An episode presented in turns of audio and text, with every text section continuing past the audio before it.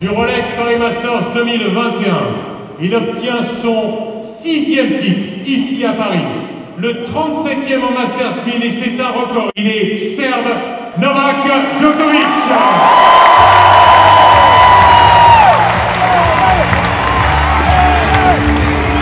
Bonjour à tous et bienvenue dans cours numéro 1, le dernier de cette semaine parisienne, vous l'avez entendu, on vient de vivre une finale homérique. Novak Djokovic est imposé face à Daniil Medvedev euh, au sommet de ce Masters 1000 parisien. On est avec Eric Salio, c'est cours numéro 1 en direct. On vous fait vivre en direct cette remise de trophée historique euh, pour le Serbe numéro 1 mondial. Salut Eric. Salut Anthony, salut à tous. Je le disais, on vient de vivre une, finale incroyable, plus de deux heures et quart de jeu. Euh, Novak Djokovic, le numéro 1 mondial, qui remet un peu l'église au centre du village. Il s'impose en 3-7, 4-6, 6-3, 6-3 face euh, à Dani Medvedev, l'homme qui l'a fait tomber, qui a fait tomber son rêve de légende à l'US Open. Un énorme match. Ouais, je crois que c'était euh, finalement le, scénario idéal pour Novak Djokovic parce que après ce qui s'était passé à New York, je pense qu'il avait eu besoin de, bah, couper avec le tennis, de, ranger. Je pense qu'il était à deux doigts même de les, jeter dans la rivière parce que ça avait été un échec cuisant. Il était passé euh, tout près d'un exploit euh, monumental. Mais voilà, l'événement, euh, vous l'avez tous vu, l'a fait craquer, il n'a pas tenu la pression. Et finalement, après, je pense, beaucoup de, de réflexion, il aurait pu stopper sa saison. Il est revenu à Paris pour plusieurs raisons. D'abord, je pense qu'il voulait sécuriser sa place de numéro mondial en fin d'année parce que mine de rien, ça laisse une trace, Anthony. Hein. Sept fois, il est parvenu à être numéro mondial en fin d'année. Ça demande beaucoup de travail, beaucoup d'investissement. En anglais, ils disent dedication, c'est-à-dire qu'il faut, il faut jamais se relâcher et surtout, il est face Pete Sampras, donc il est tout seul en haut de sa plaine. Donc ça, c'était dans la poche. Après, il fallait chercher le titre, Anthony, et ça n'a pas été simple. Ça n'a pas été simple, d'autant plus qu'on a vu un, énorme Dani Medvedev dans cette euh, première manche, et puis une physionomie de rencontre un peu bizarre, cette finale. On, va vous la, vous la raconter, vous l'analyser, parce qu'au cours de ce premier set, Eric, on a vu un Novak Djokovic euh, presque délirant parfois, jonglant avec sa raquette, détaché de cette finale, comme si, en fin de compte, la finale n'avait beaucoup moins d'importance que la première place mondiale préservée la veille.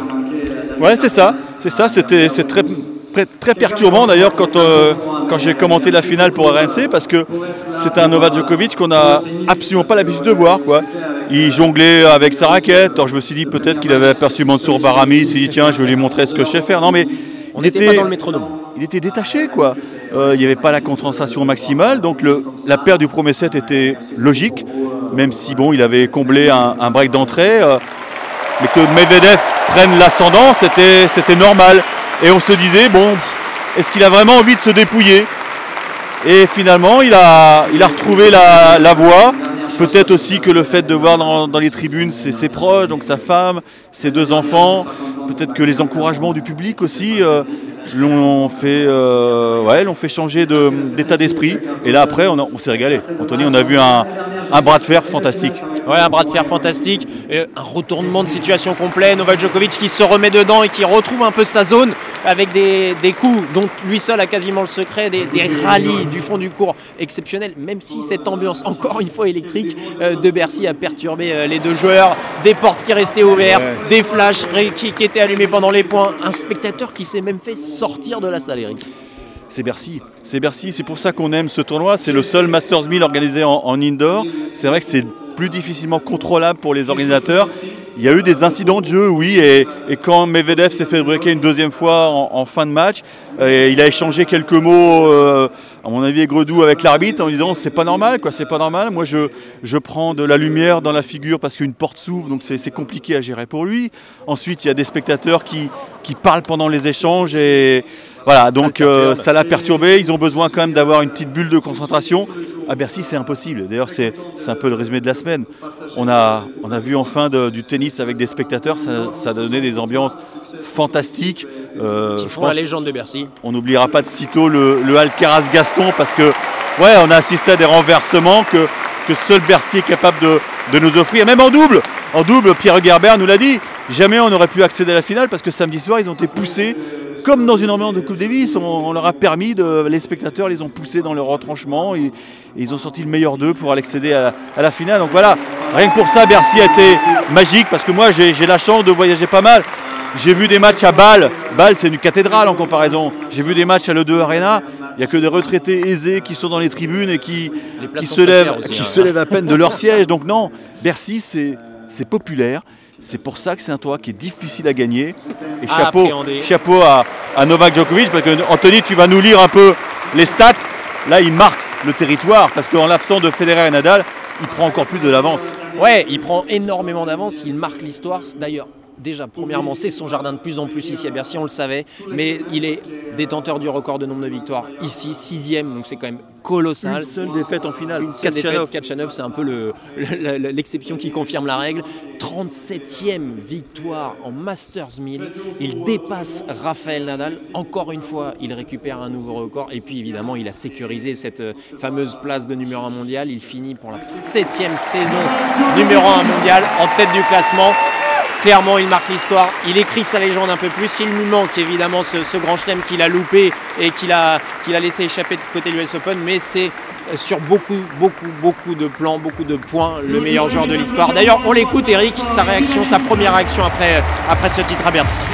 C'est important de faire, de faire bien euh, euh, demain pour, moi sur les cours. Évidemment que quand tu joues au final, tu veux jouer ton, ton meilleur jeu et certainement c'est euh, c'est un grand, euh, un grand challenge, une grande bataille qui, m'attend demain. Euh, je vois aujourd'hui que, Daniel a trouvé son meilleur jeu, mais je me sens bien aussi sur les cours, je pense. J'espère pour euh, euh, commencer le, match meilleur que je fais à New York. Certainement que, que euh, je dois vraiment jouer mon meilleur jeu pour, pour gagner la coupe. Je sais qu'est-ce que je dois fa- dois faire, mais après euh, le résultat c'est c'est pas c'est pas une garantie pour euh, pour gagner le, le match, mais je suis prêt pour euh, pour une grande bataille.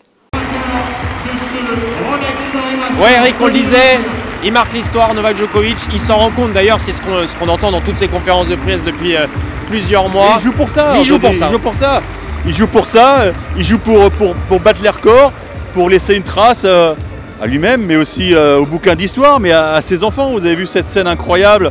Euh, il a pris le temps de, changer de chemisette après sa victoire. Et puis il est venu vers son box où il y avait son épouse et puis ses, deux enfants. Et, Stéphane, eh ben voilà, il a vu son papa remporter un, grand titre. Et ça, pour un, pour un père de famille, c'est juste génial. On se souvient que, que Federer aussi à Wimbledon avait gagné un titre devant, devant ses enfants. Et c'est Inoubliable. c'est inoubliable, il n'y a pas mieux, il y a pas mieux, même quand vous avez, euh, quand vous avez passé la trentaine, bah, que vous avez fondé une famille, il n'y a rien de mieux que de pouvoir gagner un, un grand titre devant, devant ses proches et, et je pense que c'est un, un boost de, de motivation, Anthony. Ouais, alors pour faire une grande finale, pour avoir un grand vainqueur, il faut quand même deux hommes. Et en face, il y a eu un, énorme Danil Medvedev. On sent que le, Russe a- est rentré dans la tête du Serbe. hein. On l'a vu le gêner énormément au cours de, ce premier set. C'est pas passé loin. Euh, on va écouter euh, d'abord un peu la réaction justement du Russe et, ensuite on, on continue de débriefer cette finale. J'aime pas perdre, donc je peux pas dire que je suis heureux, mais je sens que, que j'ai tout donné. Je pense que quand on connaît Novak, j'ai envie de dire c'est impossible de prendre euh, l'avantage psychologique sur lui. Je savais au contraire qu'il va essayer de faire le revenge, même si c'est pas le même match, il n'y a pas les mêmes euh, gains, j'ai envie de dire. Euh, je parle pas de l'argent. On a senti ouais qu'il veut absolument gagner c'est ça, c'est ça en fait. Je pense que la compétition. Parce que j'ai pris un exemple que quand tu joues des tournois exhibition, sauf euh, s'ils te disent avant le match que ok c'est pour faire le show. Si c'est euh, s'il y a quelque chose pour que tu gagnes ou même si- s'ils disent euh, ok bah, euh, vous jouez pour gagner, bah je peux vous dire qu'entre 100 joueurs ils vont avoir peut-être euh, 95 qui vont mais, euh, souffrir, tout donner pour gagner le match et ouais c'est ça c'est ça le tennis, c'est ça la vie de compétiteur. Quand je dis ça par exemple je joue PlayStation, bah j'ai envie de gagner comme sur un terrain de tennis. Moi, je voudrais dire un truc, Anthony, sur l'aspect tactique. Je trouve que Medvedev a montré ses limites parce que il a euh, cette manie d'être très loin de- derrière la ligne de fond de cours et il s'est fait c'est piéger. Il s'est vrai. fait piéger parce que pourquoi, pourquoi euh, Mais- euh, Djokovic a renversé le truc? C'est parce que eh ben, il a aligné des, des services volés. Il est venu chercher au filet ces points qui, qui lui faisaient défaut parce que je pense qu'en fond de cours, il n'était pas capable de rivaliser avec. Donc il a trouvé une autre solution tactique et, et chapeau à lui parce que bah, c'était, c'était la solution, pas la solution miracle, mais il fallait, il fallait qu'il trouve un plan B et ça il l'a trouvé et ça c'est très important pour la saison 2022 à mon avis. Allez on va essayer de se balader. Ah tiens, Pierre Barthès, Pierre Barthès, Pierre Barthez, un ancien grand champion. C'est pour le podcast RMC. Vous vous êtes régalé dans- devant cette finale? C'est extraordinaire, exceptionnel, exceptionnel. La qualité de- des deux joueurs, le tennis qu'ils nous ont fait. Non, puis c'était, il y avait autre chose. Il y avait les- l'histoire de Flashing Meadow, donc euh, Eh oui, bien sûr ça pouvait être euh, dramatique. Finalement, c'était une merveille. Aujourd'hui, Novak Djokovic remporte son sixième euh, tournoi de Bercy, 37e Masters 1000. Pour vous, c'est le, le plus grand de tous les temps? Ah non, je dirais pas ça parce que. Non, non, je dirais pas ça, mais ce qu'il a fait est ex- encore exceptionnel. Je ne sais, pas, je sais pas si quelqu'un fera mieux. Oui, c'est ça, vous avez raison, mais euh, moi j'ai j'ai passé quelques années avec les meilleurs joueurs du monde et je ne voudrais pas dire que personne n'a jamais joué au tennis comme ça.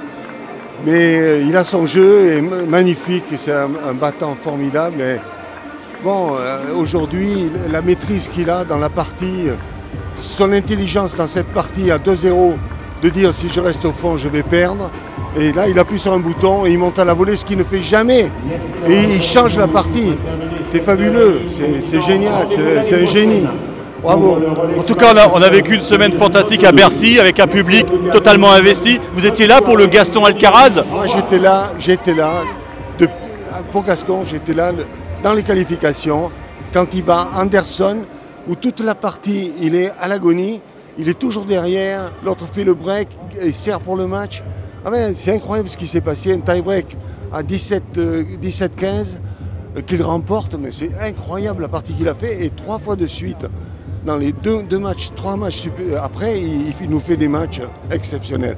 Hein, On a de la chance parce que Vous plaît ce Toulousain là? Mais j'aime comme il joue parce qu'il a tellement de, de possibilités de progrès. Son service peut évidemment être un peu meilleur.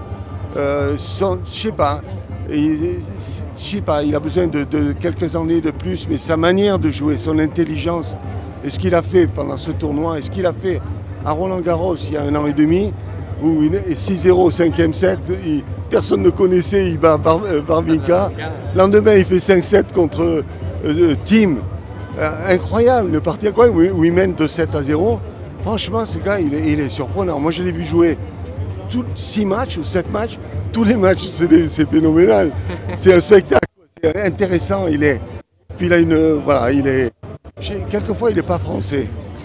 Oh là, c'est un tacle ça En tout cas, merci, vous avez tout résumé. Ce Bercy 2021 était génial, Anthony. Merci. On a un beau vainqueur, on a eu des Français qui ont été fabuleux et on a hâte de, de retrouver 2022. Mais la saison 2022 va être sympa parce qu'avec l'histoire des vaccins, là, l'Australie, c'est bizarre. hein. Oui, mais avant 2022, il nous reste quand même un petit aller-retour du côté d'Innsbruck. Où ça On va aller voir. Inns- euh, ah oui, c'est vrai, Ouais. c'était pas Madrid à la base. Ah non, c'est Innsbruck, c'est Innsbruck. On va aller voir la phase euh, finale de la Coupe Davis ensemble. On va vous faire vivre euh, au plus près de l'équipe de France comment va se passer cette euh, phase finale de la Coupe Davis. Il y a le Masters quand même, notamment pour notre père tricolore Pierre euh, Hugues Herbert et, et Nicolas Mahut. Et puis tu disais, il va y avoir des petits problèmes du côté de Melbourne, puisque si vous l'avez lu peut-être sur rmcsport.fr ou au moment de ce podcast si vous nous écoutez, il se pourrait bien que Pierre Hugerbert et Nicolas Mahut aient des soucis pour y aller. Et ce ne sera, ils ne seront pas les seuls. En tout cas, on a vécu un, un magnifique tournoi euh, euh, ici à, à Bercy, un nouveau Masters 1000 euh, encore euh, On spectaculaire. va euh, finir sur une note serbe. et on va essayer d'aller voir les, les derniers, Alors, euh, les supporters. pas parler qui- français, on, va, mais on, va, on va tenter le coup, on va tenter le coup. Mesdames, bonjour, vous parlez No, I français speak English. Nolé, nolé. No, ah. Someone. come on, let's do this. Come on. What's, what's your feeling about Nole I have no words. He is absolutely awesome, out of this world. We are so happy and so proud to be his fans. Of course, he's the GOAT. He was the GOAT a long time ago, but now he sealed it. With his seventh number one, he's done it. He's the big one, like Tsitsipas said. He's the big one. There is no big three. Every day, every day, he's breaking a new record. Il demande Évidemment Allez Novak Merci de nous avoir suivis. On vous fera faire encore plein de, de découvertes et vivre surtout de nouveaux tournois. Bientôt, de retour dans cours numéro 1 avec la Coupe Davis. C'est Ciao, plein ciao. de choses. À Ciao bientôt. RMC, Cours numéro 1.